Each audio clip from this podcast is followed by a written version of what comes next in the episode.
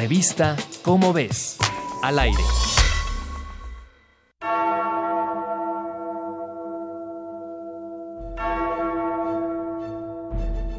El murciélago vampiro tiene una dieta basada exclusivamente en sangre de otros animales, lo que es una forma de subsistencia única entre mamíferos. Dado que los animales con dietas así de específicas tienen particularidades genéticas y de microbioma muy especiales en su sistema digestivo, se sospechaba que los vampiros podían haber desarrollado adaptaciones evolutivas muy específicas.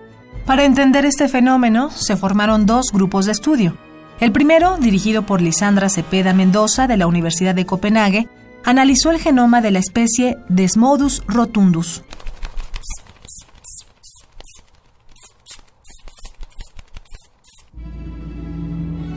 Se encontró que el microbioma juega un papel esencial tanto en su nutrición como en su sistema inmune, lo que le permite eliminar el exceso de nitrógeno y asimilar el hierro, además de un inmenso número de bacterias que le permite producir sustancias antivirales. Esto explicaría algunos resultados del segundo grupo, donde participaron los mismos investigadores y un grupo de colegas del Centro Nacional de Investigación Disciplinaria en Microbiología Animal de la UNAM en el que se analizaron los virus existentes en vampiros y ganado de una misma región.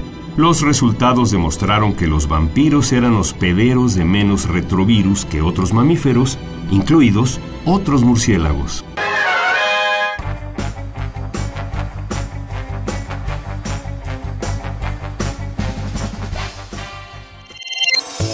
Revista Cómo ves. Al aire. Corre a buscar tu revista Cómo ves, el mundo de la ciencia al alcance de tu mano.